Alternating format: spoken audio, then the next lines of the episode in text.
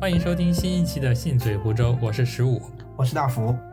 这是我们全新开启的一个专题，名字叫做“信嘴杭州”，内容可能包括杭州的人、事、物这三个方面。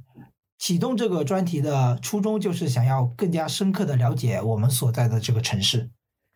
我们第一期将会给大家带来一个建筑师的故事，就是跟杭州有非常深刻的渊源的一位建筑师，他的名字叫做王树。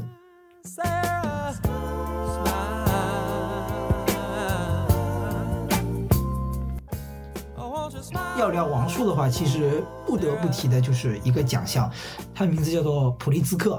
我我觉得你需要给大家普及一下，因为作为圈外人士，像我就完全没有听说过。对，就是这个奖也是我大一学了建筑学之后才知道的。这个奖，这个奖相当于就是整个建筑学界的诺贝尔奖啊，就是这个梗，这叉叉叉奖就是这个学对 这个界业界的诺贝尔。对这个，但是这个奖怎么说，就是地位真的就是最高的，能得到这个奖的就是大师。嗯，而王树是中国有史以来第一个得到这个奖的中国人。为什么这么定义呢？因为之前也有得过的华人，像贝聿铭。所以说，真正的这些年能得到这个奖的中国人就是王树，他非常代表所谓的就是他们评委眼里的那个中国本土的一个建筑。听上去是一个很厉害的人。对，但是他非常有争议。他得这个奖的时候，国内的所谓的业界的那种人的呃评价褒贬不一，两极分化。有些人觉得他做出了很好的东西，有些人觉得啥他做出这种东西不应该，有些人更应该得这个奖嘛？因为你想，国内还是有大师的，就是大大家所追崇的一些人，称之为大师的那些大师都没有得，为什么这个人得了？而这个人在之前都是一个默默无名的，有点像影视的所谓的高手吧。嗯，所以说他当时得了这个奖就轰动一时，大概是这么一个状态。这该咋接呢？你可以问他是什么时候获得这个奖啊？这么刻意的吗？引导问，自问自答。然后我觉得你你应该列个问题表单给我。你不应该做这个事儿吗？但是我不知道你想讲什么，这好像是个问题不重要，你想问什么我就答什么，答上来就答不上来，答不上来就算。因为我觉得最重要的是一个以一个外界的人来理解什么是建筑，因为比如说你学一个专业学的太久了，嗯，其实你会固步自封的。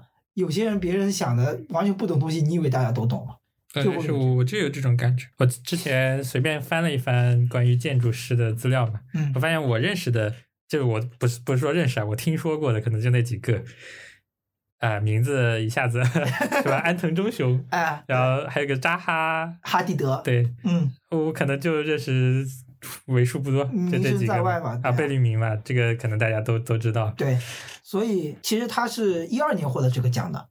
然后一二年，其实我们还我还在上高中，所以说对当时所谓的新闻轰动的程度我是不知道的。但是到后面就越来越慢慢的知道这个人，可以大概讲一下他的一个生平的事迹或者是一个历程吧。嗯，他应该是出生在新疆。哦，是个新疆人。嗯，出生在新疆，但是不确定，可能是父母，好像是父母在那边。呃，下乡还是怎么样的？哦，就他自己，这原籍应该不是啊，原籍好像是北京的。对，因为看主要是看他的长相。然后他上学是在西安，到了后面就是进入了，就本科阶段进入了东南大学。他就是原南京工学院。这个时候就又要讲一下在国内的这个建筑学专业，它的那个大学的一个排名的状况啊。嗯。就是排名第一的就是清华。嗯。第二差不多就是东南了，因为。在国内还是有一个所谓就是老八校这么一个称呼，就是有八所学校，他们的建筑学是比较受行业认可的一个排名嘛。呃，要想要考到东南大学的建筑学，就是需要相当高的分数。他当时进去还是就是一个比较叛逆的人，嗯，呃，也是跟他以前读的书有关，他可能。高中的时候就是一个骨子里是叛逆的人，但是到了大学时候，为什么一发不可收拾呢？就是因为他自我描述的啊，就是说他是当时东南大学的校长，让呃每个系的新生派一名代表去他校长室谈话，然后校长说了一句话，他的他自己的说法就是印象很深刻。他说：“其实你不要觉得这些老师能教你什么，你只要提前三天准备一些内容，你就能把他们问得哑口无言。”就相当于这是一个导火索，把他的那种叛逆或者是一种批判的精神，就是点燃到最高峰，你知道吧？他整个本科生涯就是风风火火的一个风云人物那种状态。就是说他在校园里是有名声的吗？呃，有名声的。就是当时他自我描述啊，他说当时的师生看到他从走廊的另一侧过来，都感觉人是带着风的。他那时候的呃形象好像是头发是比较长的，就是留长发，整个人就有点狂狂傲不羁的那种状态。狂傲不羁的点不单单在于他的外形，更在于他说过的话以及做过的事、写过的论文嘛。他说过的一话就是说，当时在学校有一句狂言是非常广为流传的。就是他说，整个中国就只有一个半建筑师，一个就是杨廷宝，他的导师齐康算半个。就是他当时的状态，就是否定否定了很多其他的人。他这种批判的状态，在他当时的一个硕士论文《死物手机》里面体现的非常充分，就是各种批判，批判当时的中国的建筑学是什么样，无论是从建造的风格啊，还是说整个建筑学的教育这两个方面，都是觉得。非常没有走自己的路，是被西方所引导的，没有去探索自己的真正该有的那种方向。就是说，他这个人是非常尖锐的一个人，所以导致他的当时好像是硕士论文都没有给通过。虽然导师都通过了，好像是一有点类似于政治上的原因，觉得他这个人太狂了，不给他过。嗯，他就没有拿到他的那个硕士论文，我记得好像是。然后这大概是他一个大学阶段的一个过程嘛。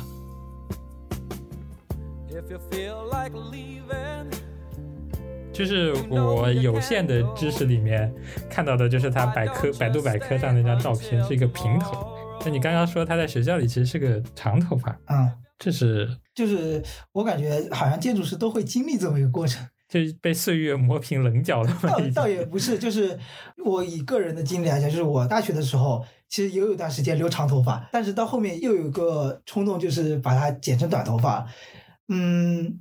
养长头发的过程就有点像，就是那种桀骜不驯的那种状态，但是养了平头又有点一切看淡的那种状态，你知道吧？但是据我所知，就是他之所以他的心性好像被磨练了一下，就是好像是因为他的老婆，他老婆就叫陆文宇嘛。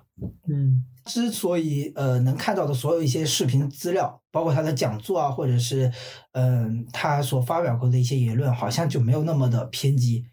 因为他毕竟之前说过，整个中国就只有一个半的建筑师这种非常狂的语言，但他现在反而就是更收敛了。这个里面就是让非常尖锐的石头慢慢的变得稍微圆润一点的那种状态的人，其实这个所谓的最大的功劳可能还是出于他老婆，就是他老婆还是一个内心比较平和的那种人吧，所以会慢慢磨练他的心性的那种感觉。嗯。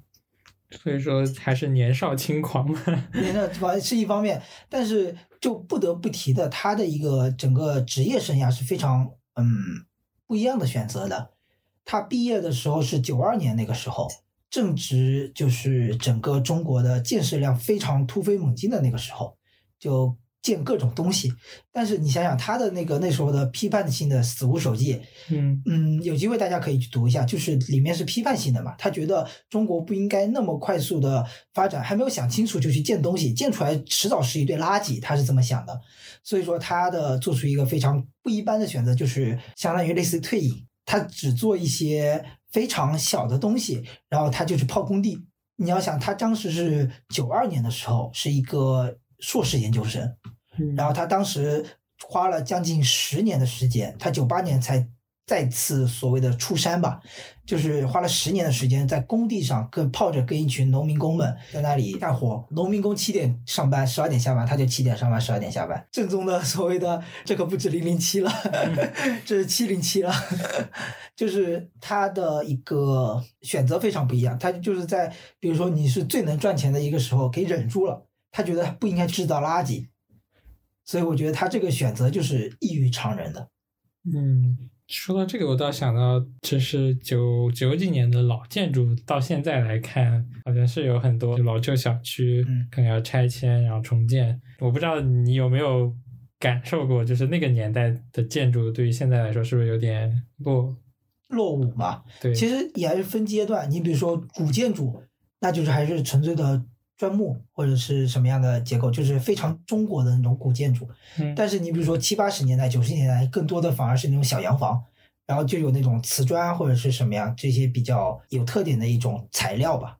啊，我我以为那种感觉就是有点像那种苏式的建筑，就比较方方正正的那种楼。啊，那种其实这就是要分建筑的类型来讲，一种是所谓的公共建筑，嗯，一种就是住宅。其实住宅是反而更能反映一个时代的一个面貌吧，因为住宅是更多人自发性的去建造一些东西。他们比如说你一个村子里的人觉得什么样的东西建出来好看，什么样的东西建出来是潮流的、有面子的，那大家都会去建造。这反而是更反映就是公众骨子里的审美。而所谓的你公共建筑，其实是有时候是很多建筑师的自恋，他们觉得这个好，他们有一定的话语权。然后他们能引导所谓的甲方，就是或者是政府方面的去造出这么一个造型，觉得这个审美是好的。其实有时候会是一种自恋的东西。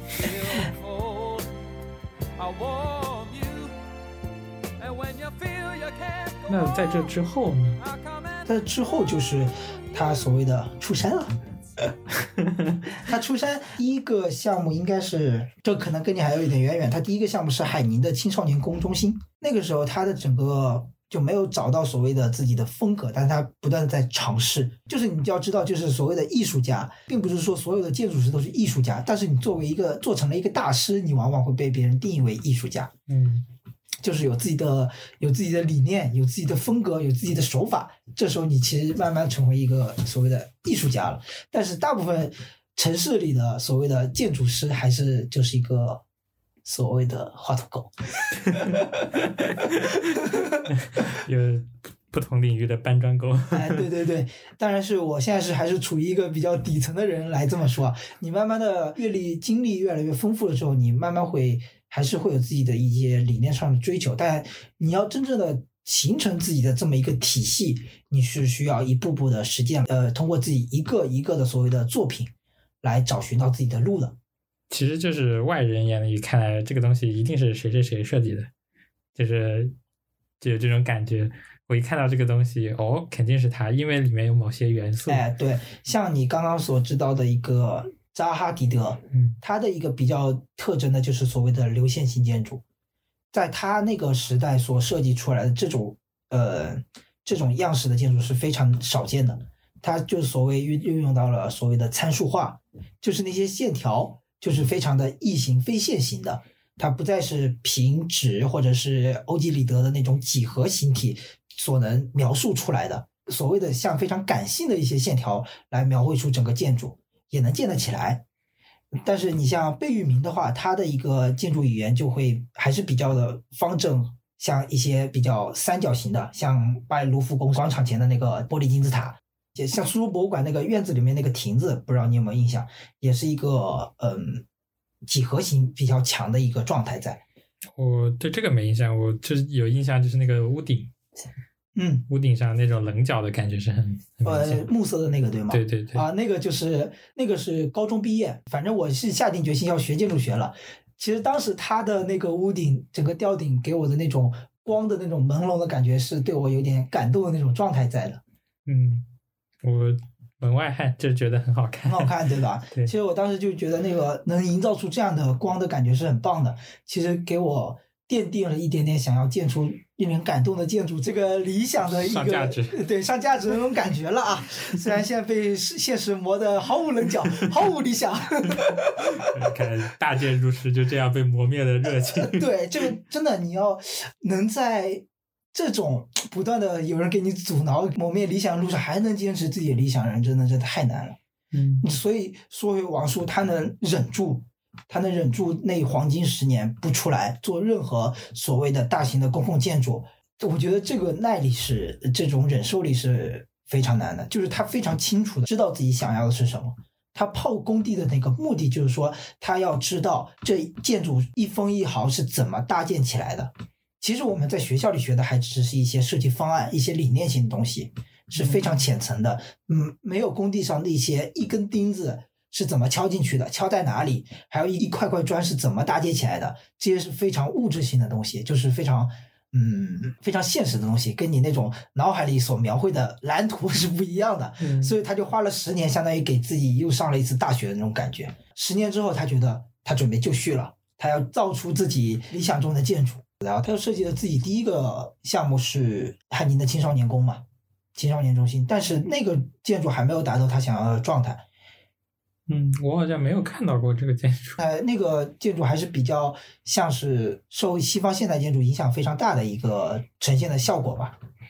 那么，什么是西方现代建筑？呃，类似于纯净的白盒子、方盒子、几何体，嗯，或者是一种比例关系，就是那种立体主义，或者是某种呃抽象的主义的那种。呃，构图审美在的那种一个建筑，它会更更像是所谓西方现代建筑的那种风格在。我现在好难以想象，因为 脑子里就是那种方方正正的楼，然后上面开几个窗户。呃，这个是非常简单的一种状态。其实最开始也是这样的。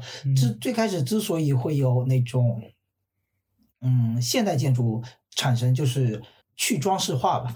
因为你想，我们可以想象一下，以前欧洲那种建筑，它是有非常多的线角。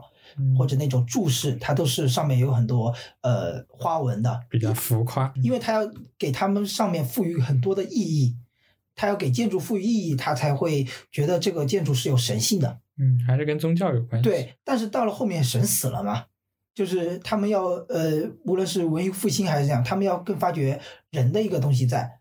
嗯，宗教的这个分量没有那么重之后，他们更多的是。其实我觉得跟所谓的科学和数学的发展也有关系，他们更追求一些准确性和一些嗯几何性的东西，就是更加精准一点。对，更加精准，而不是那些混沌的故事性的东西来赋予意义了。他们更追求所谓的科学性和精准性，所以到后面慢慢的，他们的呃整个的体系就更多更多的是欧几里得几何型，所有的建筑都是方圆直的。一方面是他们更追求一种几何的纯粹性，另外一方面他们也是工业发展，工业革命导致整个生产线追求效率嘛，这些直的方的东西是更加能提高生产效率的，容易复刻。啊，对，所以当时其实八九十年代的中国是很多建筑师都是比较追崇这种西方现代建筑的一种效果在吧，嗯，就是被他们这种语言体系所支配嘛，所以建出来的东西都是。没有我们所谓的中国自己的风格的，而当时又有那么多的建设量，当然是追求国外的好呀。他们的那个生产效率又高，对吧？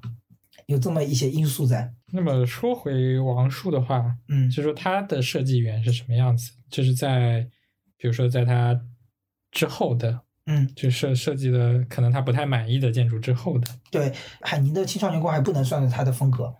到后面的苏州的苏州大学的一个图书馆，其实慢慢的有那么一点点味道了。但是那个苏州图书馆，它整体上来看还是一个有现代语言在的。所谓现代语言，还是说整体的材料，材料还是用一些比较现代的材料，就是外观看起来是一个白色的方盒子那种状态。但是它里面有不同的一些点，就在于。它已经开始想象人在使用这个建筑的时候，不单单是功能至上，它更多的是追求人在那个空间里面的体验。比如说，他会想象人在里面，人在建筑里面望向建筑外的那一圈水面是什么样的一个感受，以及整个建筑它的一些空间跟周围的一些自然是什么样的一些感受。嗯，但是。我看到的说，他所设计的建筑其实宜居性上来说并不高啊。这个我们可以后面讲。这个宜居性是跟他就是现代的一个生活方式，跟他所追求的一些东西是不一样的。就是说很多。呃，用个简单简单的方式就是不方便嘛。嗯，很多现代生活方式来说不不太方便的地方。对，这也是别人就是吐槽他的原因。嗯，他抛弃了那种功能主义至上，追求他所要的那种感性的审美，就导致了我们习惯了简单直接那种功能快式的那种空间的人所感受，就是会觉得会评判他这种我不需要这种感性的审美，我只想方便。嗯，是对，就尤其是对住宅来说嘛，就像是有人买了一套辛辛苦苦买套房子，嗯，但是他住起来却没有外外表上那么光鲜亮丽，对，就有各种心酸的感觉，就有点自找苦吃的事儿。对，但你真正就是这就是对使用者的要求很高了，使用者的精神追求要求就很高嘛，这就是很难所有人都做大师嘛。呃，我的意思就是说，不可能所有人都去做这种事儿。就是在在自己的理念和就是实际用户的感受之间找不到平衡点，嗯，就是不想妥协，嗯，所以就只能牺牲掉用户体验。就这种感觉，所以说这就是所谓的艺术家的执念，所以就有人骂他，所以就有人就不同意他，不认可他。一部分人的建筑师的理念就是觉得，我们做建筑设计最终还是要为人服务，所以说他们会开始批判王树，觉得他太自我了，他太想要表达他所想表达的东西了。嗯，这就是他饱受争议的一个原因吧。但是他其实也没有做得很好。为什么呢？因为他说过一句话，他说：“如果建筑师你不去真正的做所谓的商品房住宅的设计，嗯，然后只是做那些大型的工件来满足自己的表达欲，你就是纯粹的自恋。”但他住宅其实也只做过一个，上次我们去机场路上看到那个呃垂直院落，嗯，那一个呃其他的住宅哦村子里他有做过村子，他是改造过一整片村子，但是使用者就农民嘛。农民的使用就还是要方便嘛，就很难体会到他想要让人们在日常生活中感受到那种诗意，所以所谓的大师有时候太过追求自己的理念，不一定会让所有人满意，很难让所有人满满意的。就是终归会有一种感觉，就是把自己的思想强加在了别人身上的感觉，总有这种感觉。嗯，对。而且你你能体验到这种东西是诗意的美的，但是在别人看来是不一定的。嗯，对，追求的美感可能不太一样，所以很难让大家都满意。对，这就是建筑师的一种自相矛盾，对不对？就在这儿，就是首先虽然说他自己自洽了，但是很难让所有人都满意。但是这个我觉得后面可以讲一下我对他整个思想的价值判断吧。就我觉得在他的。它的作用不单就是可能就是从更广的视角来看的吧，它它的作用就不像是让那小撮人满意，它的作用更多的是让大家觉醒，说我们当代的建筑师吧，还是要去发掘自己的本土的语言，而不是被别人牵着鼻子走，发现就是真正属于中国人骨子里的那种审美体系吧。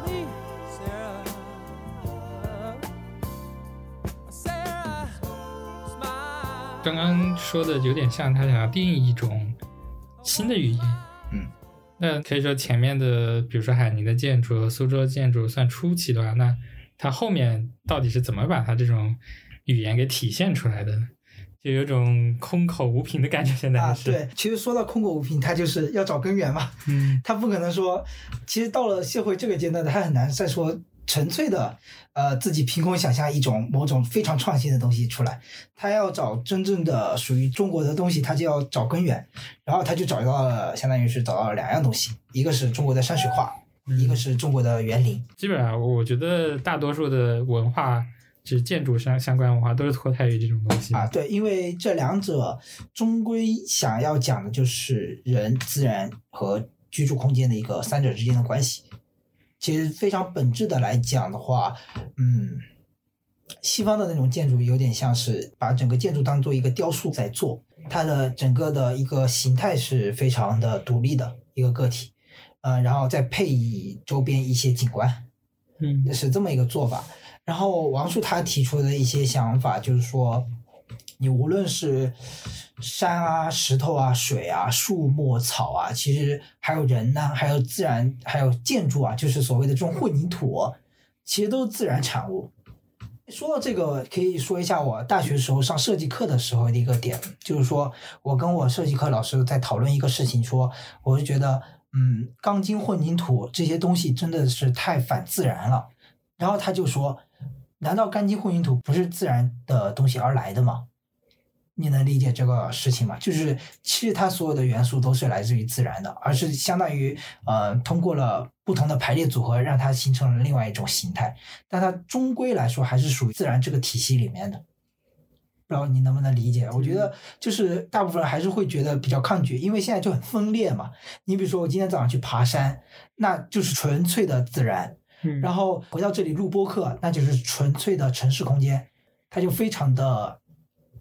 分裂分裂，但是你像古人他的一些山水画，还有庭院当中、园林当中，就是人自然建筑其实是杂糅在一起，是很难分离开的。这还是一种和谐的感觉。哎，就比如说你在爬山的时候，爬着爬着，在路边出现了一个。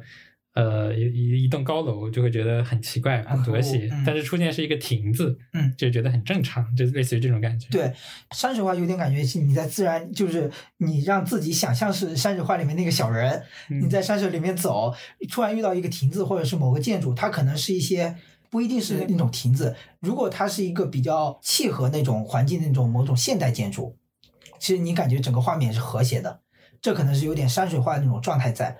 如果说到园林，就有点像是你在一个大建筑里面，嗯，发现了很多自然是渗透到整个空间里面的，它整个空间没有那么死板，没那么冰冷，相当于是在人造空间里面找自然，和在自然空间里面建立人造的一个呃场所，这么两者事物的之间的关系，这种感觉，嗯，就可以描述一下它后来的建筑吧，就因为说到现在，其实。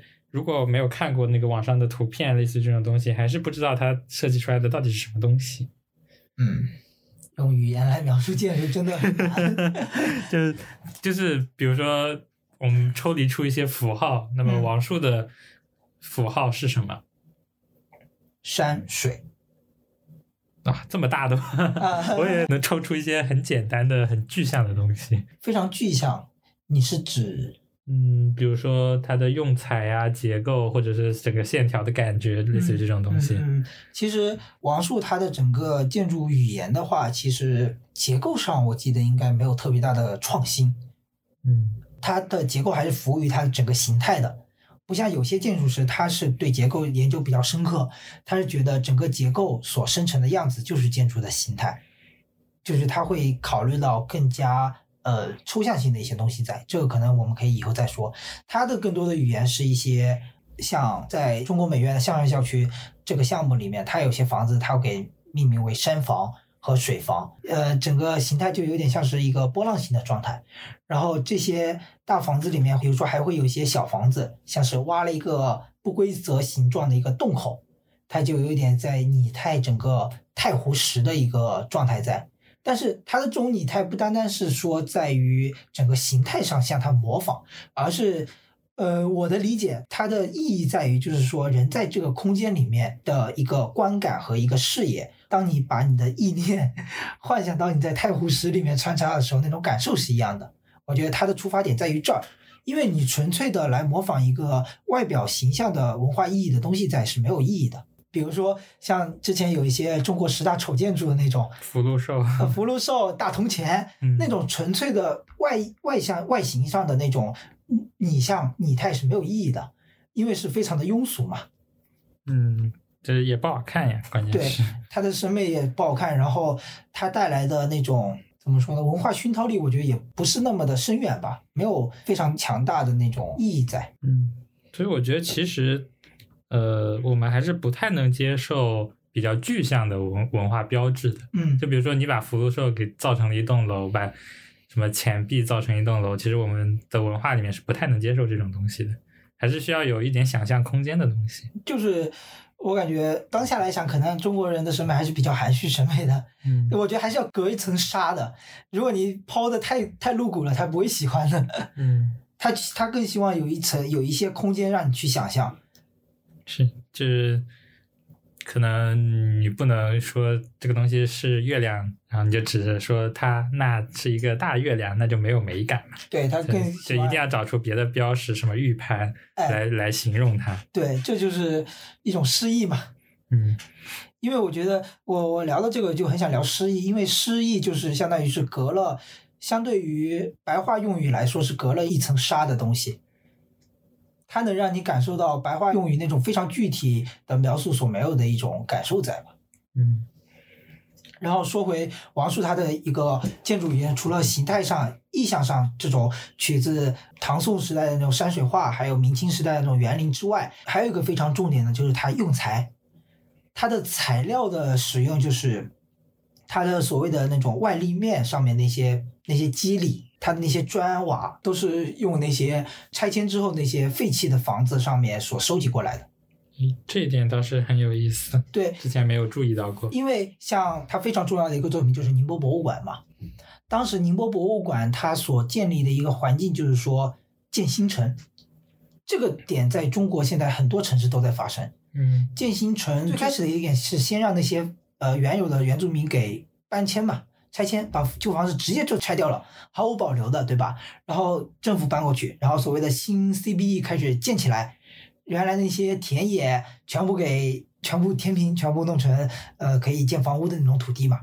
嗯，他就意识到了这点，他就他就在执行他硕士论文所说的那些东西。他不希望整个中国城市是以这么快速、这么无脑的一个建造的一个手法去建造，所以他做出的一个做法就是说，收集了应该是嗯反正。十万余块那种，就是拆迁的那些破旧的房子的一些砖和瓦，来用宁波当地本土的一种叫做瓦畔的一种堆砌的一种手法。来那个来搭建整个外立面，但这种瓦畔其实相当于是以前人用碎石的边角料来搭建自己的整个房子，因为那种非常完整的那种材料可能会比较贵啊，或者是比较难做到嘛，他们就用这种类似于土办法来把自己的房子搭建起来。但王树可能就会认为说，这个是出自于民间的智慧，是自下而上的，它跟政府的那只拆迁的那只手是自上而下这种方式是非常对立的。是能形成非常明显的那种对比效果的，嗯，然后他就用这种手法，呃，瓦畔的手法来装饰了整个的宁波博物馆的外立面。其实，因为它还是装饰的，因为我有把那个瓦片给抽出来过，它里面其实还是混凝土啊，就是很难，因为它毕竟是一个二十多米、将近三十三十米的那种一个现代建筑嘛，嗯，它不可能说在原来的那个小尺度上用那种方法，现在也还是用这种方法，不太适用，对，感觉也不太安全。对，说起这个，我就想起我高中的时候，呃，大学的时候，又老师讲过另外一个例子，就是他觉得奥特曼是不合理的。啊，怎么说？因为人，你这个已经站在了光的对立面。光光的对立面是什么？一直在否认。对我那个老师就是说，他觉得奥特曼是人体的比例是非常不合理的。嗯，因为我们人在呃就是这么个高度克服重力，可能身体的上半身和下半身整个重量是这么多嘛，啊，所以它的比例是比较合理的。但是，当你的奥特曼人这么大的时候，它的重量肯定是大到好多倍。这个时候，你的下肢其实应该是非常肥大的，而不可能还是拥有原有的人的那种比例在的。是是，这个之前也有看那种怪兽片，也会有人这种说法，对吧？长这么大的怪兽，就是还是这个直立行走的设计肯定是不合理的。对对对，脊柱也承受不了这个重量。对，其实这个转移到我们那个建筑上的建造手法上也是。一个道理，所以说它最后它的那些外立面的瓦片回收回来的瓦片只能用在外立面的有点装饰的作用。嗯，但是嗯，其实你看到那些瓦片，其实会还是能让人回想起一些过去的东西，所谓这片土地所留存下来一些记忆上的东西。嗯，就我刚刚想到一个问题啊，嗯，就说到那个城中村这种改造的事情，嗯，我就想到我们现在造的这些。这是什么世界第一高楼、第二高楼？它用了两百年之后该怎么办？其实我一直很好奇这个问题。用两百年之后，就比如说到了哪一天它要报废了、要拆迁了，到时候该怎么拆呢？报废啊！就就也是像现在一样，整个就定向爆破，就不要了是吗？嗯，如果有必要的话，主要还是资本的一个原因选择吧。只要他觉得这个可以有更赚钱的路子，他可以爆破，他就爆破呗。那我感觉这样很困难，以现在城市密度来看。呃，还有一个点就是在于它的文化历史意义。如果你把一个，比如说，其实人们是不会去定向爆破一个悉尼歌剧院的，因为它的文化历史意义太重要了。嗯，然后像比如说，呃，像帝国大厦这种，嗯，或者说美国的一些可能离现在已经可能一百多年历史了，嗯，我觉得也许不久的将来就要面临这种问题。但是国外的一个建筑的状态就是说，他们的维修和翻新会保持的非常好。嗯，所以不像中国有些建筑用了十年不到，它看起来就灰灰的、脏脏的，就导致整个的使用的寿命不是很长。你像欧洲的那些建筑，就用了几百年，它看起来可能还是非常的体面，就是因为它在维修和翻新上花了很多的精力。嗯，这个其实是中国呃的建筑方面就从业人员非常需要注意的一些点。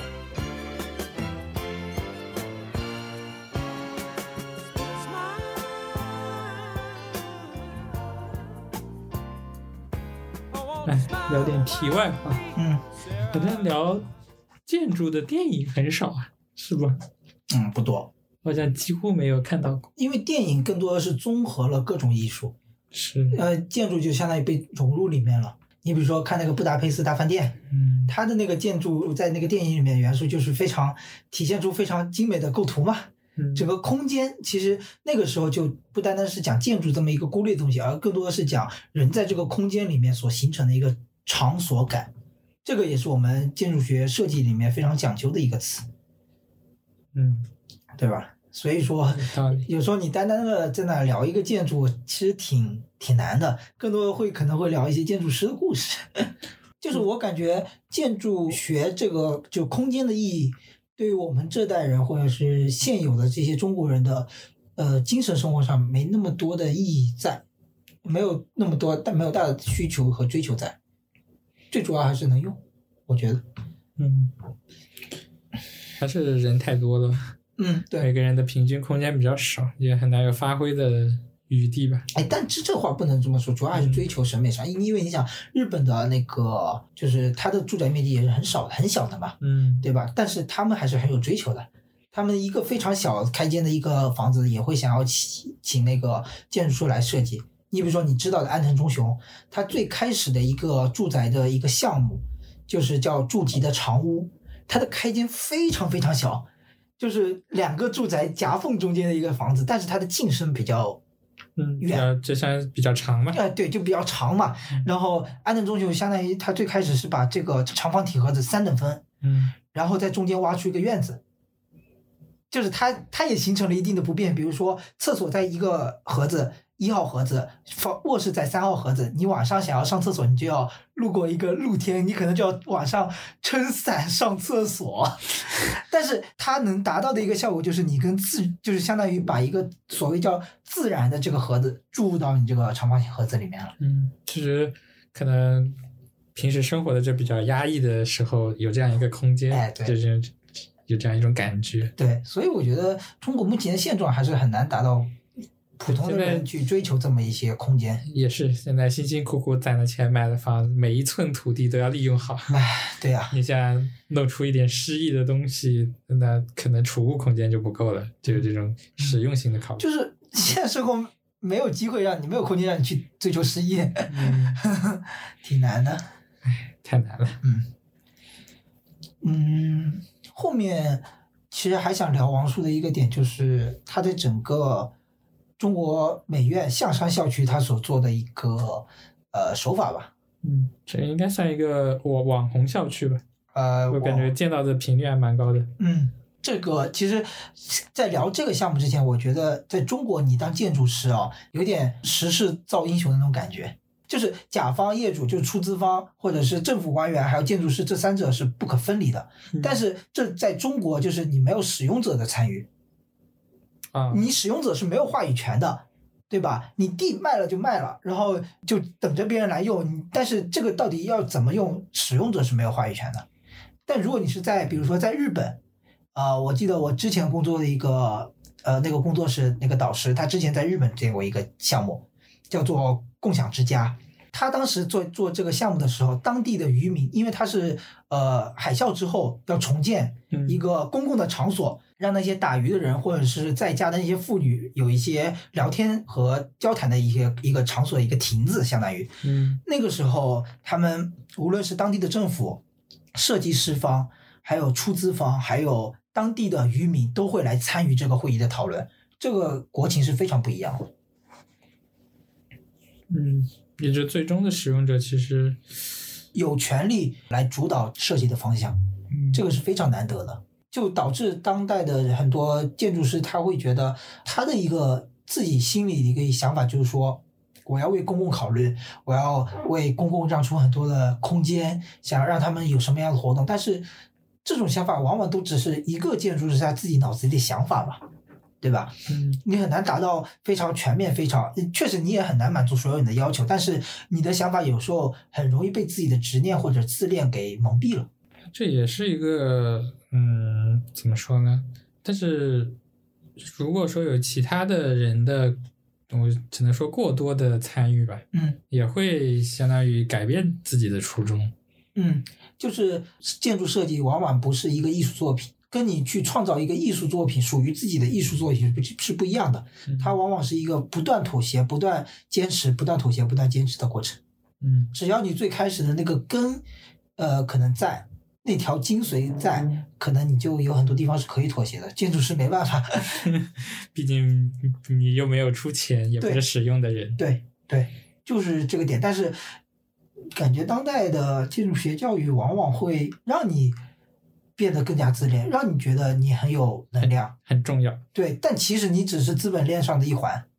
嗯，很真实的。我是在大三的时候意识到了这一点。我大一、大二的时候梦想很好的，就是想着以后很理想主义的，我就觉得我一定要自己是个艺术家。对，我觉得我一定要做出改变世界的一种某些作品来。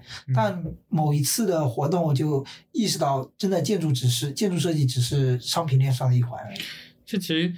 呃，跟这就是说，跟一个什么画家或者一个雕塑家有很大不一样的，因为他们的作品怎么说呢，其实是可控的，嗯，就是他创造出这个东西的成本是可控的，嗯，然后但是对建筑学不一样，你设计出这个东西，没有人出钱，你就没有办法把它造出来，对，也没有人会去使用它，你就只是一一张图纸而已，对，想法嘛，就想法很多，但是就是说建筑师从一个脑海中的想法。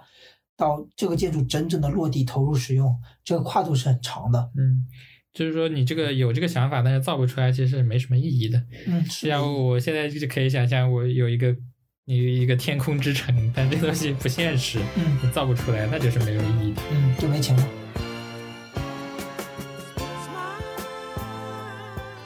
啊，我们来聊回象山校区。聊回象山校区，其实最开始还是要先聊一下王树跟杭州的关系吧。嗯，来点题了，点题呀！因为你想，呃，王树他本科在东南南京上的大学，后来硕士也是在南京读嘛，但是硕士论文没给通过，后来又是到了上海同济大学读博士，拿到了博士学位。但是他为什么会来到杭州呢？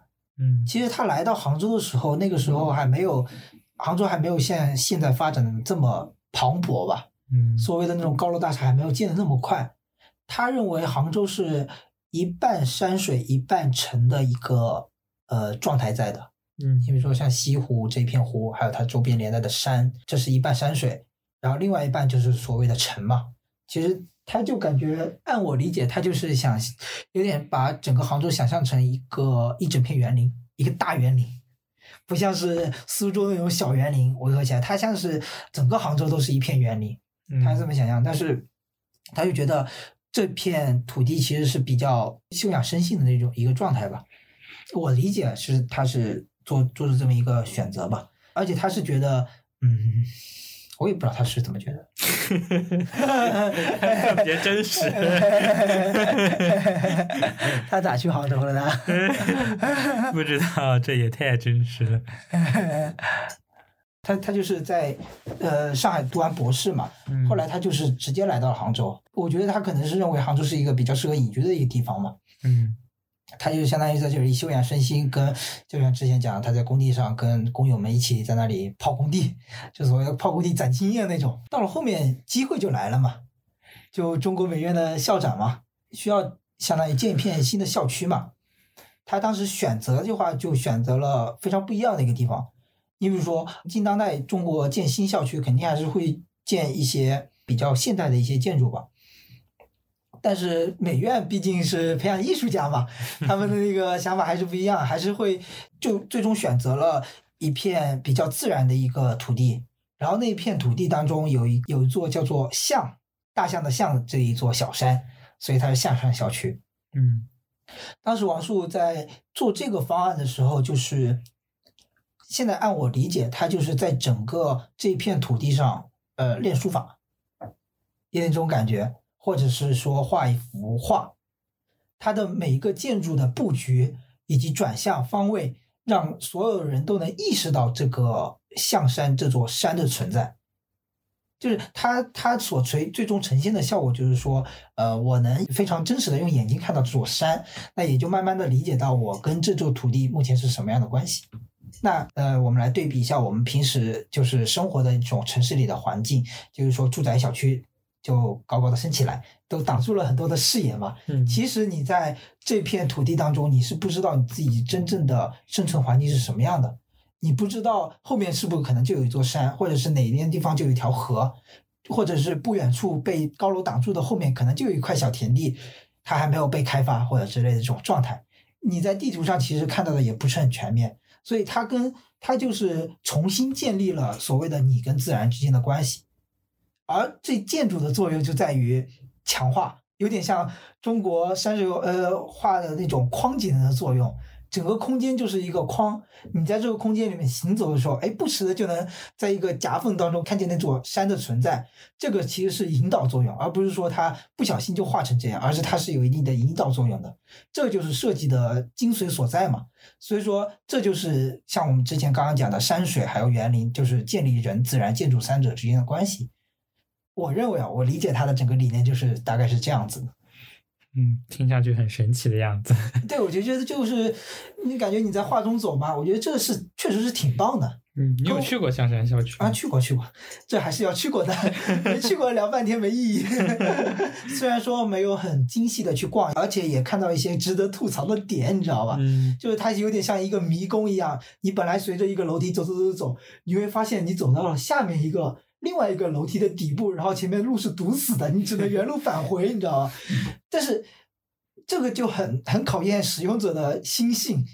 就是你是有追求的人，有些人会觉得我靠，这什么东西，怎么把我引导到这里来了？这什么垃圾东西？有些人觉得哎有意思，把我引到了这边来，我可以再逛逛那种，就有点在山中绕路的那种感觉吧。嗯，就说如果你有有时间的话，可能会觉得 探索欲就上来了。嗯，但是，对赶时间来说，确实不方便嘛。就是在在不同的人视角来看，可能对于这种对就是会有争议的。你越极端的东西，越产生一些呃两极分化的评判嘛。嗯，但是我有一点很奇怪，这种东西难道不应该在设计之初要考虑的吗？就是说，呃，就像刚刚说的，有这种断头路的情况，难道最开始不应该考虑进来，然后会有一些别的出口这些这样子吗？嗯，我觉得他这个点应该是就没那么多考虑了。他的一个设计思维可能更多是最终整个场所，场所就意味着整个土地、整个建筑、整个山、整个天空，还有周边的一切水啊场景所呈现出来的感性印象。嗯，他更追求的是这个，就是比较外在的能看到的东西要保持和谐统一，然后但是里面的东西可能嗯把控没有那么精细，因为他的。另外一种理念也是它属于自洽的一种理念，就是觉得它一半是所谓当代建筑师所做的工作，就是设计图纸，然后具体该怎么建造；另外一半是交给呃，也不是说交给吧，就是交给工地，就是他想要脱手另外一半，就是让你比如说宁波那个外立面那个砖瓦，这么多碎片化的，根本就没有工工程化的那个工厂化那种呃魔术化的那种砖块。嗯，怎么摆，摆成什么样的图案？他当时的方案就是，他有一些立面图画出来了，让工匠去摆，但其实工匠是理解不到那么深刻的，认知水平有限的，所以他刚开始很生气，但是他又想了，就是。好像他是在工地花了半个小时，让现有的这些东西，呃，比如说走另外一种路径，让工匠有一点自由发挥的余地。其实最后呈现出来的效果不是他想要的效果，但是也还是不错的效果。就是定原则，给工匠们定原则什么的这种。嗯，所以他的那种他在象山美院的那个校区所呈现的出来的整个建筑没有那么精美，有点粗犷，有点粗糙。这个粗糙呈现在它整个的建筑的精致程度。就是有些地方毛毛糙糙的，有点粗犷的那种状态，也体现在它的有些功能设计上没那么合理。但是它就有点自由发挥那种状态，有点像一些一个文人在写狂草的那种感觉吧。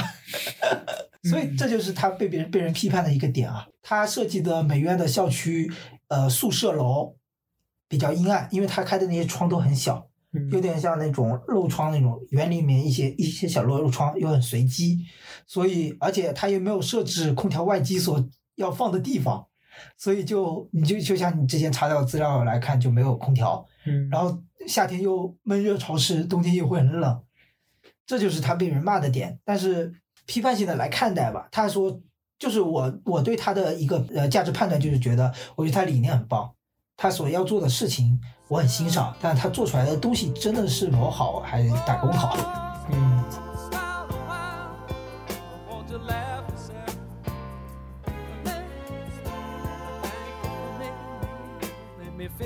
嗯，后面其实也没什么了。还有他改造的一些街区吧，就中山路改造和南宋御街改造。南宋御街改造我们应该是去过的。哎，这些改造是要改造啥呢？改造就是。其实应该是这个街区，它是有原来的呃历史风历史风貌在的。嗯，但是你如果你一下像改成所谓的商业街，其实是完全的打破它原有的历史文脉在的。嗯，全是一个新的新的东西的介入，那些以前的东西就淡然无存了。所以改造的意义就在于梳理哪些要保留，哪些要更新。哪些要用现代的手法来凸显它的一种呃文化历史面貌，这样子差不多是这么一个概念吧。嗯嗯，南宋御街我们是去过的嘛？对，南宋御街比较常去，那片就是游客也比较多的地方。对，其实南宋御街你有没有印象？就是它两旁还是保留了一些水系，嗯，那些水系应该就是原来就有的水系。对，然后还有一些呃。地上突然出现一个大盒子，然后是玻璃嘛，里面就保留了一些遗迹还是什么的，对对对吧？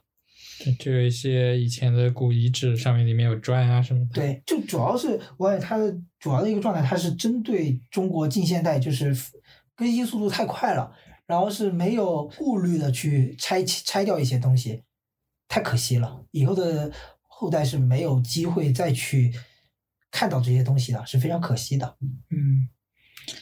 毕竟名义上，杭州还是个历史文化名城嘛，对，总归还是有点要保留点文化的包袱在。对对对，还有一个想讲就是说，王叔的建筑还真的，嗯，还是要就所谓的走进去看，嗯，走进去去体验。有些建筑你是在呃远远的外面看一下，它哦是这个形状，你比如说大裤衩。是吧？它就是这么一个形状。你比如说中国尊就在大裤衩旁边，它整体就是一个有点像瓷器的那种状态在。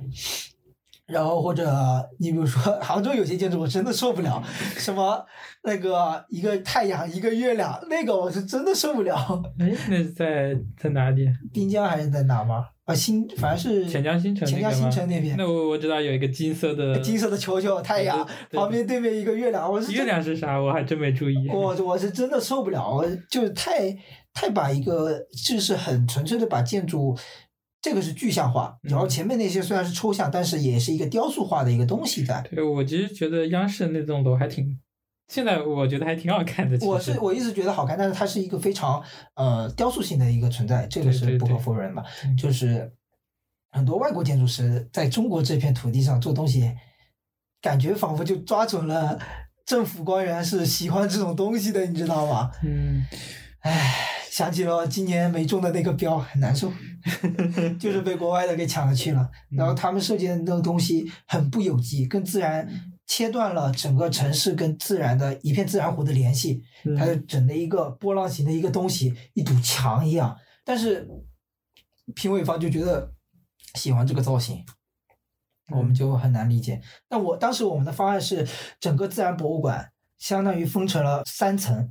就中间是中空的一层，嗯，人可以自相当于走大概十二米的标高，有两三片大缓坡吧，人可以很自然的走到那个坡上，然后看这片湖景，就相当于呃这么大一个地块，创造了一个拉起来一个空间，让人可以走上去享用这片自由的空间，都是免费的，很气。现在国内的很多的所谓的国际项目，就国际招标的，嗯，那些甲方还是很偏好国外的设计公司。嗯，唉，这还是要花点时间的。嗯，慢慢来。主要是我们就像这种比较偏意象的这种建筑还是比较少的，我感觉。你说中国古代吗？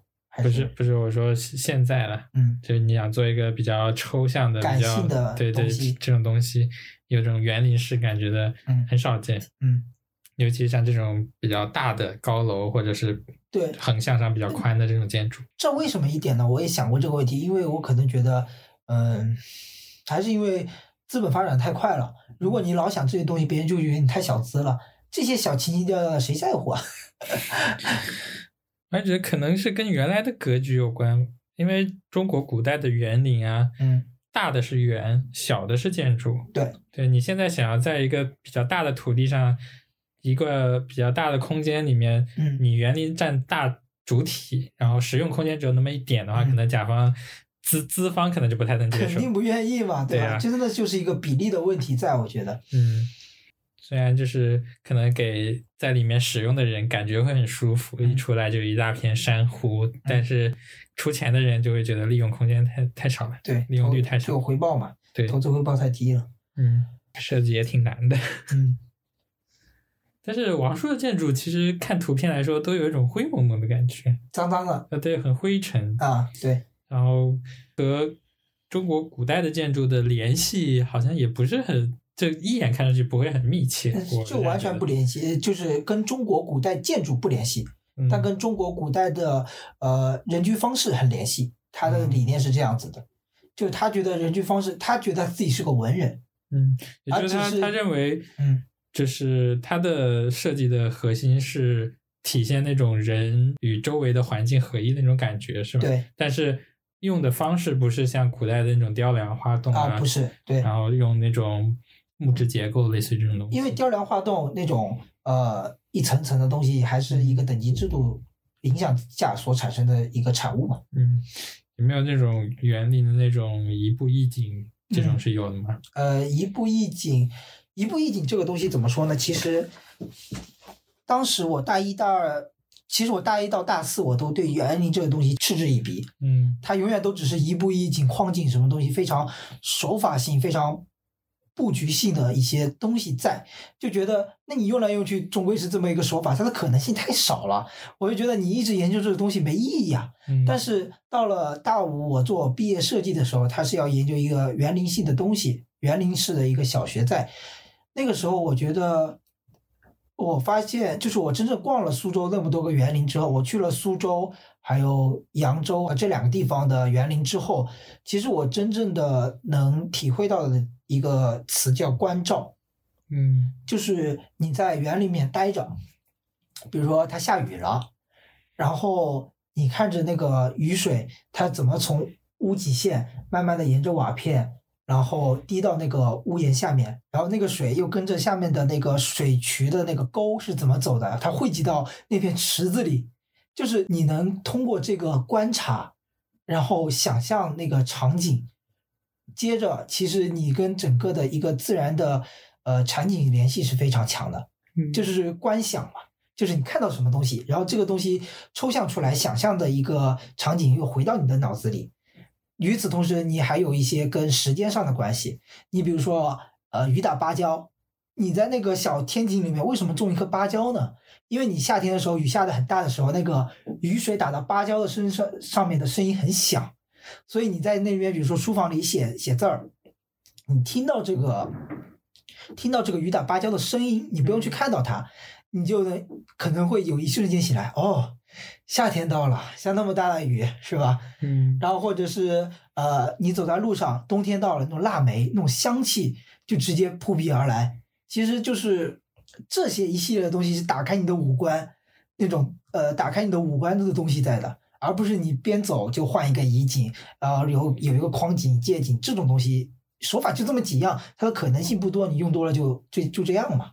嗯，就我原来对园林一直也理解，就是因为空间很局限吧，就是反正在城市里面，你只有这么一方土地，但是你想要呈现出来，把很多呃你觉得美的东西浓缩到这一一片地里面去，就需要借助一些隔断啊，类似于这种东西来挡住一些视角，然后走到不同的地方，你能看到，嗯，怎么说呢？就是你原来可能见过的一些东西，嗯，像在我原来比较不成熟的想法，嗯，就比如说我看到了。呃，黄山很好看，那那我可能想要我这里走过去就能让我回想起来我在黄山上的场景，我需要一个类似于这样的一个造型，嗯，然后去了哪哪座山很好看，我想把它移回我自己家里啊，就类似于这种感觉，就盆景了嘛，嗯，那种山假山的盆景，对，就想造出这种意象嘛，就是能让我回想起来我去过的我觉得好的地方。这个其实是你说的是对的，其实这这不是错的，因为就像古代文人他们造园林的时候用这些假山的意象，就是因为路程偏远或者是一些条件有限，他就想象自己在这个山上行走，所以他们非常钟爱一些形态各异的太湖石，他们会想象自己在这里面钻来钻去，或者是它带给他们的一种非常异样的空间的感受，这种体验感他们是非常喜欢的。嗯，但是呃。之所以他我说王树他是从比如说他也自己说他是从山水画或者是园林里面汲取灵感，是因为你虽然说我们的苏州园林明清时代的苏州园林，它虽然就呈现出来所谓的一步一景，是因为它在贯彻这个呃人自然建筑三者之间的关系中，用了这其中的一种手法呈现出了园林。但我大一到大四嗤之以鼻的东西就是说。呃，人们最反而只追求这种手法，而忘了这个更本质的东西。其实你这个本质的东西可以幻化成很多形式的，虽然我也没有想出很好的形式，不然我就成大师了。但是我觉得它是这种东西是更有有更多的可能性存在的，而不只是说你只是采用它的手法而已。对，只要你能保留这种原始的想法，对，至于用什么技术手段去实现，那就是后面需要探究的东西。这个就原始的概念，就还是在说你要，呃，就是说你要多观察身边的事物，多体会，多体验，而不是就是像我们现在一样，像机器一样，就叫活着很 打工人机器。我是一个没感情的打工人。这我觉得这个设计还蛮难的，因为确实你想要造出这种和谐的氛围，那实用性上。是会有折扣的，嗯，就是就很重要的是一个，他也说了，就两个字情趣，你要对生活有情趣，但是现在这生活就是很难有情趣，嗯，大家压力比较大，哎，对，就是齿轮转起来了，没时间给你，没时间，没空间给你产生情趣，嗯，没有空间给你培养情趣的那种想法，嗯，也没有时间吧，对，大家分秒必争，对啊，就你想要停下来去追求一些，嗯。就所谓的有文化的东西嘛，嗯，然后在比较奋进的人来看来，你就是懒惰，就是有一点怎么说呢？佛系，嗯，有点颓废吧，嗯。但所以说，我觉得他的价值判断，在我看来是在这个时代还是比较重要的。他的价值倾向了，我觉得如果每个繁忙的人的心里种一颗文人的种子。可能会稍微变得好一些吧，嗯，不至于压力那么大，嗯，就是相当于你有一颗小世界让你逃避去了，就是居住的空间再拥挤，你也可以有一块有一个小棚景，或者是有一个小角落里面放一些可能比较可以让你可以所谓观想的东西，其实你就可以在那个小世界里面玩一会儿，嗯。这种思想本来 就挺难培养的，对啊，但是跟现在互联网的节奏也挺矛盾的，就是背道而驰。是，现在大家都追求快嘛，嗯，想要慢下来，就得真的能让自己慢下来才可以。对啊，所以聊王树也是因为想聊杭州发展太快了。对，就抛弃了可能十年前的一种生活方式嘛。就是以前杭州还是养老城市呢，嗯，现在都已经是奋斗者之都了。这今年和明年这造地铁的速度、这进度真的太恐怖了。嗯，那，以前可能觉得杭州很宜居，嗯，就是大家都很慢，有点像现在成都的那种感觉，就大家慢慢来，嗯，然后因为嗯这边也是山水啊什么的比较多嘛，对呀。就是之之前说的那种一半山水一半城市的那种感觉，之前还是很明显的。嗯，也是因为这个，所以交通被吐槽嘛。因为杭州的路啊什么的是要根据山和水来走的。对，嗯，但是现在就是自从互联网发展起来之后，杭州越来越快了，节奏越来越快了。对，年轻人越来越多了嘛，所以可能原来那种比较闲适的生活也不太合适现在的感觉了。是啊，就是你，嗯，我是觉得你一个城市里面有一座山，有一片湖很重要。嗯，其实很难得，很难得。对，对大城市来说，对，像之前待的大理，有洱海，也是一片湖了，内陆湖，然后一片苍山。周末的时候，时不时你就可以去爬山，发现一些野趣。所谓的野趣，就“野趣”这个词，在我们现在生活中很难得了。嗯，因为所有的身边的所谓的景观，就是那些绿树啊什么的，就是被景观所“景观”这两个字所概括了。那景观意味着什么呢？就是被人工修剪过的，被人工裁定过的。就是少了那种野趣，那种野趣真的太难得了。小时候在爷爷种的那个菜园子里面抓蚱蜢、玩泥巴、抓泥鳅，那种野趣真的太太太幸福了。现在想想，唉，其实所以，我我总体来说对王朔这个人的评价就是思想值得借鉴，对，但作品有待商榷。作品，如果是我，我不会做出这样的东西。但我觉得他的东西有时候去玩玩也挺好的，嗯，逛逛也挺好的，是另外一种体验，就让你抽离出来，进入他的那个世界，然后你出来之后，你可能就会反思我现在的身处的世界是什么样的，这挺重要的。其实作品的意义也就在这儿吧，无论是什么电影作品、艺术作品，就是让你产生反思嘛。嗯，那我觉得整体来说，他的作品还是有意义的。嗯，对，意义肯定是有的。对。就是可能站在旁观者的角度，会比站在使用者的角度感觉更好一些。嗯，感觉聊王树聊到这儿也就差不多了，也把我大概所知道的东西也都差不多说完了。嗯，更重要的是，大家还是有机会可以自己去体验一下，就有有机会可以去他设计过的这些地方嘛。对，像嗯，在宁波的话，有宁波博物馆。以及宁波博物馆广场前的一些叫做五伞房的一些一些小建筑，还有宁波美术馆。